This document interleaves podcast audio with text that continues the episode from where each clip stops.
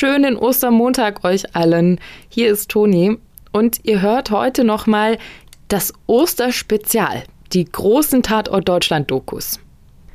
Heute haben wir für euch die Folge Der Parkhausmord nochmal hochgeladen. Viel Spaß!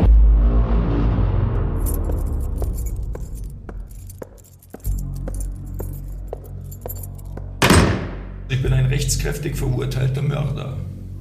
So formal korrekt. Weil die halt der Auffassung waren, dass äh, irgendeiner und am besten ich eingesperrt werden soll für den Mord an meiner Tante.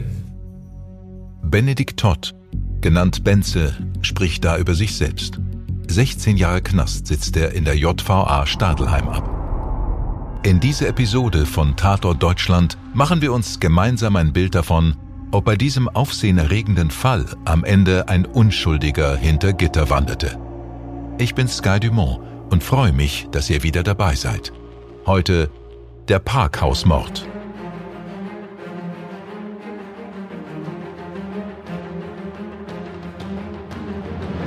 Tatort Deutschland.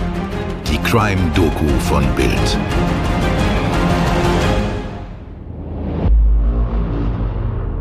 Mein Name ist Laura Germann. Ich arbeite seit mehr als zehn Jahren für Bild und habe natürlich viel mit Mordprozessen und auch anderen Fällen vor Gericht zu tun, die immer wahnsinnig spannend sind. Und einer dieser Fälle ist der Fall von Charlotte Böhringer.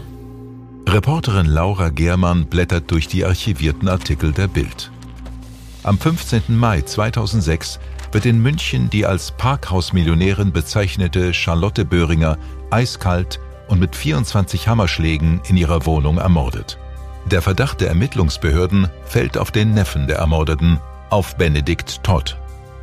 94 Tage dauert der Indizienprozess. Im Anschluss wird Benedikt Todd wegen Mordes verurteilt. Wegen der Schwere seiner Tat wird er bis 2028 im Gefängnis bleiben. Aber es gibt keine stichhaltigen Beweise für seine Tat. Und bis heute beteuert Benedikt Benze Todd seine Unschuld. Die Bildreporterin ist vom deutschen Rechtssystem überzeugt. Sie kann sich nicht vorstellen, dass ein Mensch auf Basis von Indizien, vielleicht sogar unschuldig, im Gefängnis sitzt.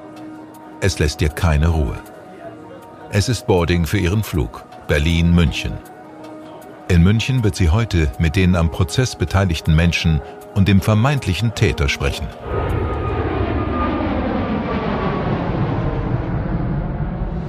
Termin Nummer 1 für die Reporterin. München Innenstadt. Der Fachanwalt für Strafrecht Peter Witting, der Verteidiger von Benze Todd. Der Rechtsanwalt arbeitet seit 38 Jahren als Strafverteidiger. Er ringt sichtlich um Fassung. Die Tat soll am 15. Mai 2006 begangen worden sein, in der Zeit um 18, 19 Uhr, 19.30 Uhr. Benze Todd soll in der Parkgarage angekommen sein. Er muss nach Auffassung der Ermittlungsbehörden Handschuhe getragen haben. Er muss also präpariert gewesen sein für einen Anschlag gleichsam gegen seine Tante. Er war bewaffnet mit einem unbekannten Gegenstand. Er soll dann vor der Eingangstür der Wohnung Charlotte Böhringer gewartet haben, wohl wissend, dass sie gegen 19.30 Uhr äh, üblicherweise an einem Montag, das war ein Montag, äh, in, zum Stammtisch im Tal geht. Und äh, Charlotte Böhringer war im Begriff, die Wohnung zu verlassen, so die These. Und äh, Benedikt Todd hat dann 24 Mal auf seine Tante eingeschlagen, bis sie am Ende eines kleinen Flurs, also vom Eingang Richtung Wohnungsinneres, äh, zu liegen kommt und dort verstirbt. Ich war, und das war immer mein, meine Überzeugung, soweit man als Verteidiger überzeugt sein kann und darf, dass er nicht der Täter ist. Das ist deutlich. Die Bildreporterin bedankt sich und macht sich auf den Weg zum Münchner Büro ihrer Zeitung. Dort erwartet sie Axel Petermann. Petermann war Polizeibeamter, zuletzt stellvertretender Leiter der Mordkommission in Bremen. Mittlerweile ist er bekannt als Bestsellerautor und Profiler. Er wird in vielen Fällen als Experte zu Rate gezogen. Die Eltern und der Bruder von Benze Todd haben sich an ihn gewandt und ihn gebeten, sich die Akten des Falls noch einmal genauer anzusehen. Ich bin der Auffassung, dass mir die Spuren einer Tat ganz, ganz viel über den Ablauf des Verbrechens berichten. der Nähe des Münchner Stadtzentrums befindet sich das Isar Parkhaus, das ehemalige Böhringer Parkhaus. Das ist ein schlichtes fünfgeschossiges Nutzgebäude, unscheinbar alterslos. Aber in der obersten Etage befindet sich noch heute das Penthouse von Charlotte Böhringer, dem Mordopfer. Reporterin und Profiler betreten gemeinsam die Wohnung. Riesige Räume mit teilweise kuppelförmigen Decken. Alles wirkt herrschaftlich modern und vielleicht ein wenig zu grell. Der Boden heller Marmor und die vielen Fenster sorgen für lichtdurchflutete Zimmer. Hier hat Frau Böhringer zum Tatzeitpunkt als Single gewohnt. Auf einem großen Tisch im Wohnzimmer breiten Laura Germann und der Ex-Polizist Tatortfotos aus. Auf einem ist die Frauenleiche in einer riesigen Blutlache zu sehen. Also ich bin zunächst erstmal davon ausgegangen, dass der Gutachter recht hatte mit seiner Angabe, dass der Täter Handschuhe getragen hatte. Und es fing damit an, dass gesagt wurde, an der Eingangstür, das kann man hier auf diesem Foto ganz schön sehen, das ist die Eingangstür, hier oben ist der Spion, habe sich der Abdruck eines Handschuhs befunden. Und dieser Abdruck ist dann gesichert worden. Und das ist jetzt hier das Bild des, vom vermeintlichen Handschuhabdruck. Wenn man sich das aber sehr genau anschaut, dann wird man sehen, dass es doch recht unregelmäßige Konturen sind. Manche sind groß, manche sind klein, manche sind langgezogen. Das war so der erste Zweifel, den ich hatte, dass ich dachte, Mensch, das ist so unregelmäßig, muss das überhaupt ein Handschuh sein? Und dann wurde eine zweite Spur für die eines Handschuhs gehalten und dann habe ich mir die dann angeguckt und vergrößert. Das hat mich nicht überzeugt und deswegen habe ich mir Sachverständige gesucht, die eben halt sich speziell mit solchen Spuren auseinandersetzen. Und die haben dann gesagt, es ist ein Fingerabdruck, besser gesagt hier höchstwahrscheinlich der Abdruck einer Handkante. Die Reporterin hakt nach. Wie wichtig ist es denn festzustellen, ob der Täter Handschuhe anhatte oder nicht? Also für das Gericht war es sehr, sehr wichtig. Es behauptete, der Täter sei vorbereitet gewesen und dieser Handschuhabdruck der war letztendlich entscheidend, dass er die besondere Schwere der Schuld zugesprochen bekam. Kann das sein? Ein Handschuhabdruck ist die Grundlage für den längsten Indizienprozess Münchens. Denn erst am 12. August 2008 wird das Urteil gegen Benze Todd gesprochen. Schuldig. Laura Germann denkt nach. Die Aussagen von Verteidiger Witting und Profiler Petermann machen sie skeptisch. Die Journalistin muss nun auch die andere Seite hören. Sie besucht Rechtsanwalt Dr. Alexander Stevens, um sich die Sichtweise der Anklage schildern zu lassen. Stevens war zur Zeit des Prozesses Rechtsanwaltsanwärter bei der Staatsanwaltschaft München. Mit dem Parkhausmord kam ich in Berührung, weil ich zur Zeit der Verhandlung des Parkhausmordes äh, bei der Staatsanwaltschaft meine Wahlstation gemacht hatte. Und natürlich kriegt man dann auch das ein oder andere mit, was man vielleicht als Außenstehender nicht mitbekommen hätte. Und damit war das Interesse geweckt. Und Jahre später habe ich ein Buch geschrieben, bei dem es um perfekte Morde ging. Und deswegen habe ich mich also diesem, diesem Fall angenommen, da sehr, sehr tiefgreifend recherchiert, Urteile natürlich gelesen, auch Akten gelesen und ähm, mir dann ein eigenes Bild gemacht und diese Geschichte zu Papier gebracht. Auf die Frage, ob Benedikt Benze-Todd schuldig ist, antwortet Dr. Stevens sehr bestimmt. Also, dass er zu Recht hinter Gittern sitzt, davon bin ich zu 100 Prozent definitiv überzeugt. Doch damit alleine gibt sich Bildreporterin Germann nicht zufrieden. Sie will wissen, wie die Polizei beim Verhör von Benze vorgegangen ist. Äh, zu dem Zeitpunkt hatte die Münchner Mordkommission nachweislich ähm, sich fortgebildet in den USA zu einer gewissen Methode, der sogenannten Read-Methode. Und äh, die macht also Folgendes. Da gibt es nicht nur den Good Cop und den Bad Cop. Diese Methode kennt man ja. Der eine schreit und äh, ist dann für den äh, Beschuldigten, für den Betroffenen dann diese aggressive Person, vor der er Angst hat. Und der andere ist so der Nette, der Kumpel, zu dem man sich dann irgendwie hingezogen fühlt und sich dann gegebenenfalls öffnet, so die Theorie. Bei der Read-Methode ist es noch eine ganze Ecke krasser. Um das einfach mal ganz kurz übers Knie zu brechen, ähm, versucht man da den Leuten letztlich die Tat einzureden, indem man sie mürbe macht. Ja, die werden über Stunden lang vernommen und denen werden dann auch Dinge in Aussicht gestellt, die, wenn sie die Tat in einräumen, niemals zutreffen werden. Dann werden Alternativen vorgegeben. Ja, dann wird gesagt, naja, du warst doch da und da, aber du hast dir doch eigentlich gar nichts Schlechtes gedacht, als du das Messer in die Hand genommen hast. Du wolltest doch damit eigentlich nur irgendwie schnitzen oder irgendwas. Also sie, sie geben ihm Alternativen vor, die er dann aufnimmt und wenn er die dann aufnimmt, wissen sie, sie haben den Täter. Und dann gehen sie halt richtig hart mit dem ins Gefecht dass man ihm letztlich ein Geständnis, das ist das eigentliche Ziel der Read-Methode, dann ähm, aus der Nase gezogen hätte. Das gibt es ja eben nicht. Aber sah sich wohl genötigt, und ich finde, das Wort genötigt passt da auch ganz gut, äh, Dinge zu sagen und sich dadurch in eklatante Widersprüche zu verstricken, aus denen er nicht mehr rauskam. Nach dieser Aussage zu den Vernehmungsmethoden der Ermittler muss die Bildreporterin mit der entscheidenden Person sprechen. Sie wird Benze treffen und begibt sich dafür auf eine zweistündige Fahrt von München zur JVA Straubing. Mit der Erlaubnis für das Interview trifft sie den Verurteilten. Alternd und hager sitzt er vor ihr. Seine graublauen Augen zeigen keine Wut, aber auch keine Freude. Laura Gehrmann setzt sich ihm gegenüber und Benze beginnt zu erzählen, was kurz nach seiner Verhaftung geschah. Ich dachte ja tatsächlich, vielleicht in einer halben Stunde, dann werde ich wieder entlassen. Weil es sind ja so viele Widersprüche evoziert worden, wo ich mir gedacht also ich, ich, ich natürlich, natürlich habe ich den bösen Willen gesehen, aber irgendwie habe ich mir gedacht, das kann eigentlich, kann das nicht sein, weil das sind doch die Guten.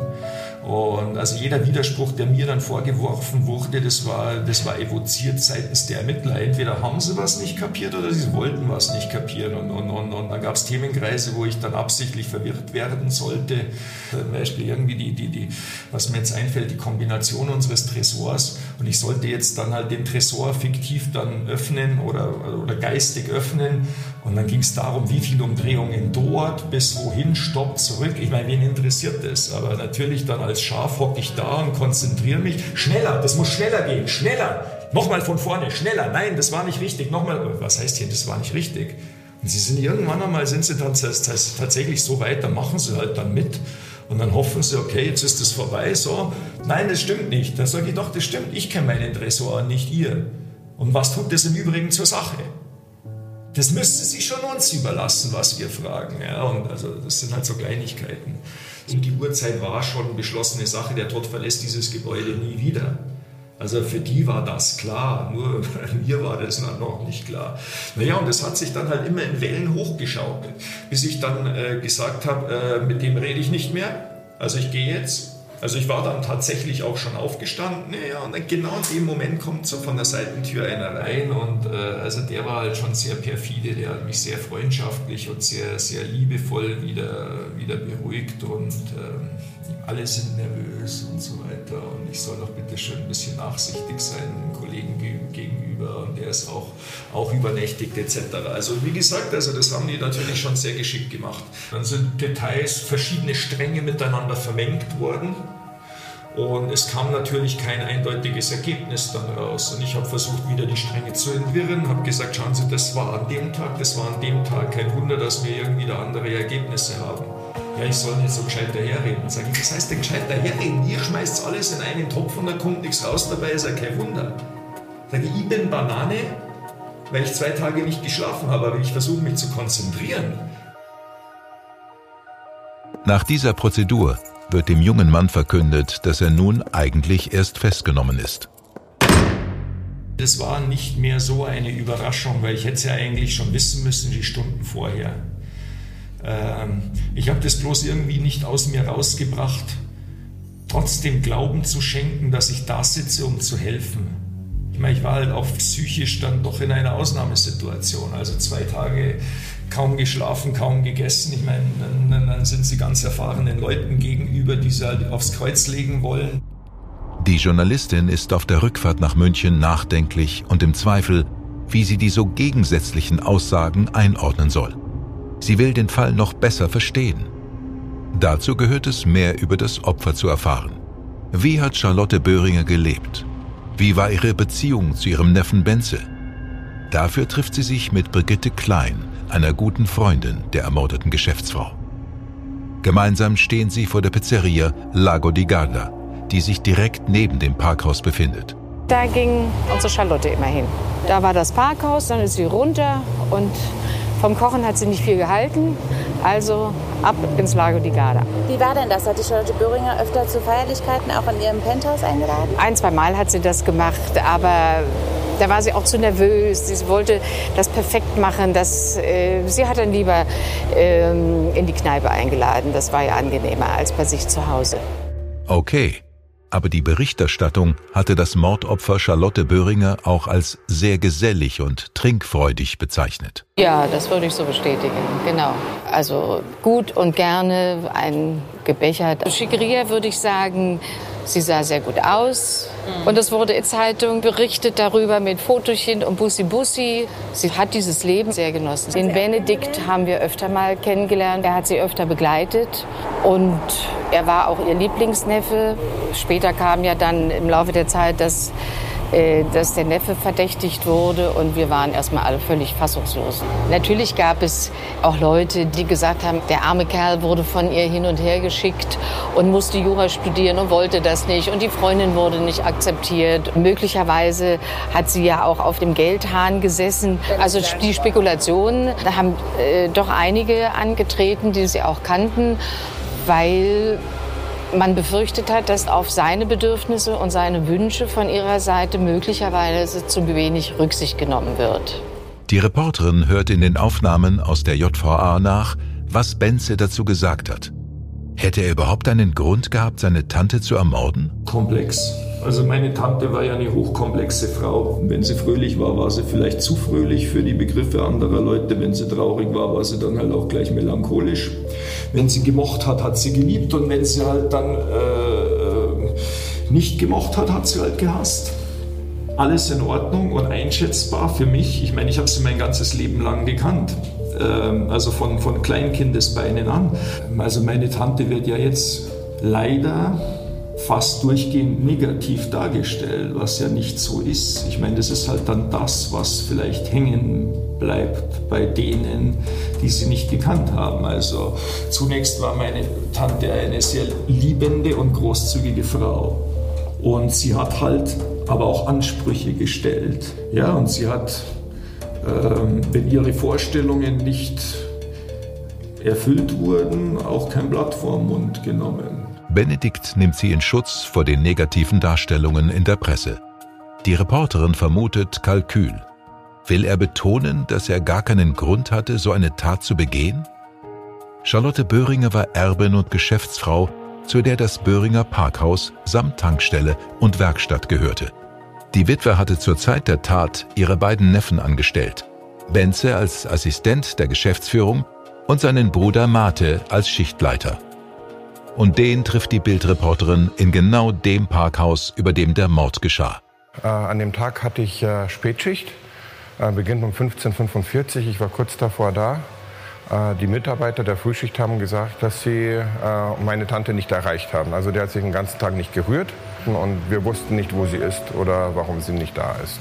Ich kann mich noch daran erinnern, ich habe es dann am Handy angerufen, hier von der Tür und äh, habe auch das Klingeln auf der anderen Seite gehört. Die Unruhe war, war, immer größer. Später waren wir auch oben auf dem Dach, weil wir gedacht haben, vielleicht hat sie ähm, hinten bei der Waschküche das Fenster offen gelassen zum Lüften, dass man vielleicht auch in die Wohnung reinkommt. Ähm, waren alle Fenster zu und ähm, es war auch nichts zu sehen. Ja, ich war ja auch perplex. Mein Bruder hat sich übergeben. Ich wusste ja auch gar nicht, ob es ein Mord ist oder ein Unfall, dass sie die Treppe vielleicht runtergestürzt ist. In unzähligen Zeitungsartikeln, die über die abscheuliche Tat veröffentlicht wurden, waren immer wieder Zweifel an der Schuld von Benze Todd geäußert worden. Ein wichtiger Punkt für den Schuldspruch war der Todeszeitpunkt. Profiler Axel Petermann misstraut der korrekten Bestimmung der Todeszeit. Der Mageninhalt ist eine Möglichkeit einzuschätzen, wann jemand gestorben ist. Das Gericht war ja davon überzeugt, dass die Rechtsmediziner mit ihren Berechnungen zum Mageninhalt recht hatten, indem sie meinten, Charlotte Böhringer sei gegen 18.15 Uhr getötet worden. Wir sind hier, weil Charlotte Böhringer kurz vor ihrem Tode hier im Lago di Garda gewesen ist. Man hat in ihrem Magen noch Reste einer Speise gefunden und die Menge hat man mit 100 Gramm bemessen. Und diese Menge bedeutete, dass sie drei Viertel des Gerichts bereits verdaut hatte und ging davon aus, dass es 400 Gramm Nudeln gewesen sein sollen. Die Bildreporterin wirft ein, dass Charlotte Böhringer eventuell weniger gegessen haben könnte. Richtig, Charlotte Böhringer, so hieß es, sei eine sehr körperbewusste Frau gewesen, die auf ihre Figur geachtet hat, die Appetitzügler einnahm. Also nochmal zur Pizzeria Lago di Garda. Der Betreiber ist bereit, zwei unterschiedlich große Portionen des Nudelgerichts zu servieren, das Charlotte Böhringer als letzte Mahlzeit zu sich genommen haben soll. Axel Petermann kommentiert die beiden unterschiedlichen Portionen. Nun haben wir zwei Portionen hier, eine große, eine kleine. Das Gericht hat angenommen, dass die Portion so groß gewesen ist wie ja, meine. Genau. Entspricht das, was Charlotte Böhringer ja, gegessen hat, diesen. Genau, genau. genau. Und das wäre zu viel. Das wäre zu viel gewesen, ja. ja. Na, sowas hat sie noch nie gegessen ja. alleine. Und dann käme ja Benedikt Todd nicht in Frage. Nein, genau, dann käme er nicht in Frage. Also man muss sagen, es lässt sich überhaupt nicht feststellen, wann Charlotte Böhringer gestorben ist. Und mein Fazit ist, dass viele der vom Gericht angeführten Indizien nicht schlüssig sind. Und aus diesem Grunde hätte Benedikt Todd nie verurteilt werden dürfen. Die Bildreporterin sitzt wieder im Büro von Verteidiger Witting. Eigentlich sage ich mal, waren die Ermittlungen ja bis zu Prozessbeginn abgeschlossen. Hatten Sie denn das Gefühl, dass da sämtliche Spuren verfolgt wurden, dass die Ermittlungen weitreichend? Äh nein, nein. Es ist von Anfang an nur einseitig ermittelt worden, nur gegen Benedikt Todd. Und zwar ab, mindestens ab dem Zeitpunkt seiner Festnahme am 16.05. abends um 19 Uhr. Da waren die Ermittler sicher, sie haben den richtigen und es ging nur um ihn und nichts anderes. Die Reporterin scrollt wieder durch ihre Aufnahmen mit Benze. Wie hat er eigentlich den Tag des Mordes erlebt? Also es war ein Montag, das, also das müsste der 15.05.2006 gewesen sein. Und ich war in der Früh äh, zu Hause geblieben weil, weil ich eine Grippe aus, ausgebrütet habe im Bett. Ähm, also ich war den ganzen Tag nicht im Geschäft an diesem Montag. Ähm, jedenfalls ist meine Verlobte dann ähm, gegen fünf ist sie gegangen und ist dann abends gegen 22 oder 22.30 Uhr wieder heimgekommen. Und dann kam der Dienstag. Ja, Dienstag war dann ein normaler Tag, also ich meine, ich war halt dann auch schon fitter. Also ich war auf alle Fälle dann ganz normal im Geschäft. Also bin halt, bin, bin halt ins Büro gefahren.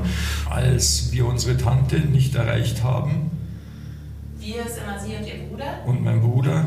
Oder, oder, oder, oder auch unsere Mitarbeiter. Also, also das, das, das war jetzt Schichtführer zum Beispiel an der Kasse. Also der hat zum Beispiel auch irgendetwas gebraucht. Ich hätte halt von, von meiner Tante auch was gebraucht für eine Abrechnung. Ja, und wir haben sie nicht erreicht. Das war jetzt noch kein, kein, kein Anlass für unmittelbare Sorge, weil so etwas regelmäßig vorgekommen ist, dass sie halt mal spontan weggefahren ist. Jetzt nicht länger, aber durchaus.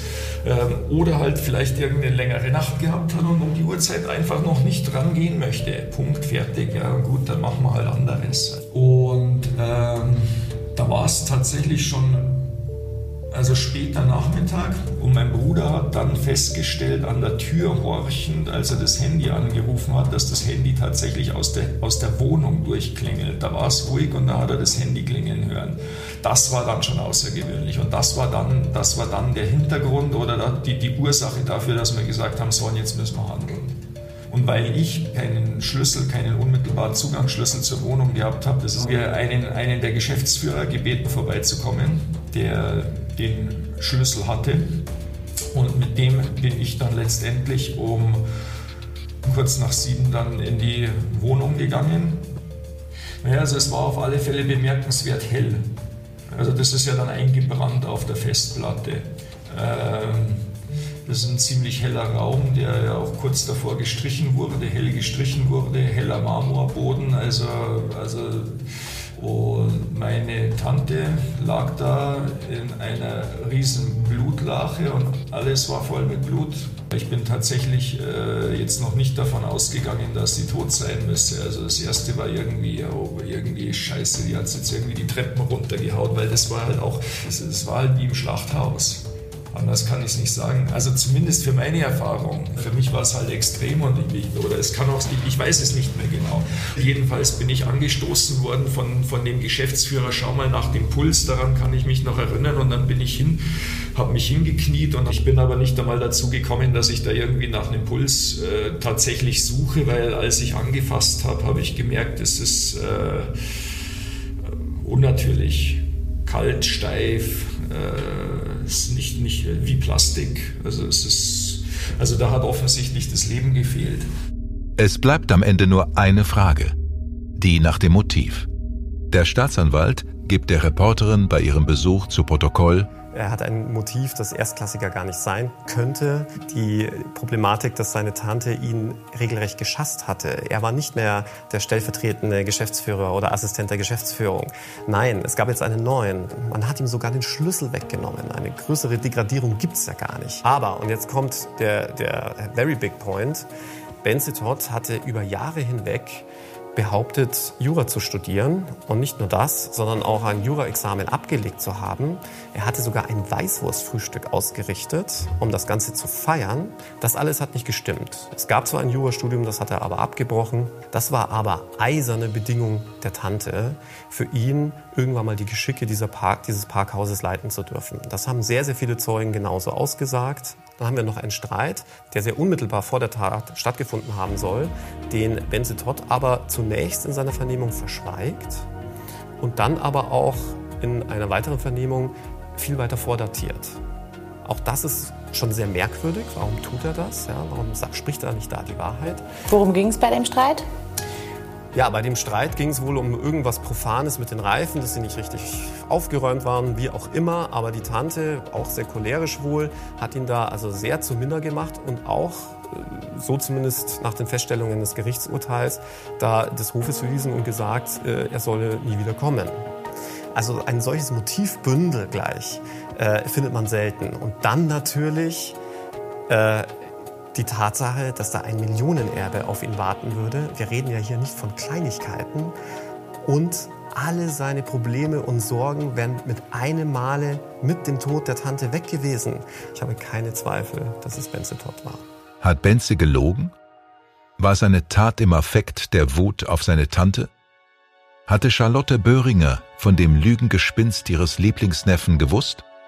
Der Bruder des verurteilten Mörders hat dazu eine ganz eigene Meinung. Ganz klar, ja, ich bin ja auch hier gewesen und also ich hätte ja nicht herfahren müssen und, und wie alles drumherum konstruiert wurde, Zeitfenster, ich war ja vor Ort. Ich war ja Luftlinie hier fünf Stockwerke oder vier Stockwerke tiefer. Da hätten sie mich genauso rausnehmen können. Wahrscheinlich haben sie halt dann gesagt, oh ja, da hat es einen Streit gegeben mit eingelagerten Reifen und dann haben sie dann gesagt, oh, das ist, äh, das ist elementar, die haben sich gestritten in der Familie. Und dann haben die natürlich in ihrem Kommissar-Mordhandbuch auf Seite 28 ja, Familienangehöriger, das Top 1, Streit, auch ein Grund. Und dann wird alles dann negiert. Mein Bruder hat ja auch gesagt, dass er nicht mehr studiert und dass es unsere Tante gewusst hat. Das ist auch im Prozess geklärt worden. Ich meine, die besten Freundinnen und der Steuerberater haben ja auch ausgesagt, dass er nicht studiert hat. Und im Urteil steht drinnen, Charlotte Böhringer ist bis zuletzt davon ausgegangen, er hätte sein Studium erfolgreich beendet. Da sagt der Zeuge das und im Urteil steht was anderes drin. Boarding Flug München Hamburg. Laura Germann reicht das Gehörte nicht, um sich ein abschließendes Gesamtbild zu machen. Ich bin hier in Hamburg verabredet mit dem Rechtsanwalt Gerhard Strate. Der ist dafür zuständig, in dem Fall das Wiederaufnahmeverfahren ins Rollen zu bringen. Gerhard Strate ist ein Spezialist für solche aussichtslosen Fälle und hat als einer der wenigen überhaupt in der deutschen Rechtsgeschichte es schon ein paar Mal geschafft, so ein Wiederaufnahmeverfahren erfolgreich durchzusetzen. Hallo, schönen guten Tag. Laura Germann, hallo. Was ist so ungewöhnlich an dem Fall? Er ist deshalb schon, ich will nicht sagen ungewöhnlich wohl, aber äh, zeichnet er sich dadurch aus, dass er wirklich äh, Beweise ins Feld führt, also das Urteil Indizien zusammenstellt, die alle, jeder für sich, nicht unbedingt tragfähig wären. Äh, insgesamt aber meinte damals das Gericht in der Gesamtschau, es würde das ausreichen, um klar zu erklären, dass Benjo Todd der Täter ist. Und in der Regel sind bei diesen Kapitalverbrechen die Indizien zumindest an ein oder zwei Punkten immer doch von großer Eindeutigkeit. Das ist bei diesem Fall nicht. Also jedes Indiz, was hier auf Benchetot hinweisen soll, ist für sich genommen relativ neutral. Das spricht auch das Gericht selber an in den schriftlichen Urteilsgründen. Aber zum Schluss heißt es dann doch in der Gesamtschau, sei es eindeutig und äh, Benchetot sei der Täter. Warum sollte der Fall Ihrer Meinung nach wieder aufgerollt werden? Ich hatte mich hierbei konzentriert auf zwei Spuren, die in der Gesamtschau der Indizien von großer Bedeutung sein sollen, nämlich zwei DNA-Spuren an einem Briefumschlag, in dem sich das Testament befand und des Weiteren eine Spur an der Rückseite der Jacke, die Frau Böhringer an dem Tage getragen hat. Diese beiden Spuren sind nicht eindeutig Benchetot zuzuordnen. Es gibt mehrere Spurengeber, vor allen Dingen jetzt aus der Familie, die auch in Betracht kommen. Diese Spuren müssen auch nicht am Tattage angebracht worden sein.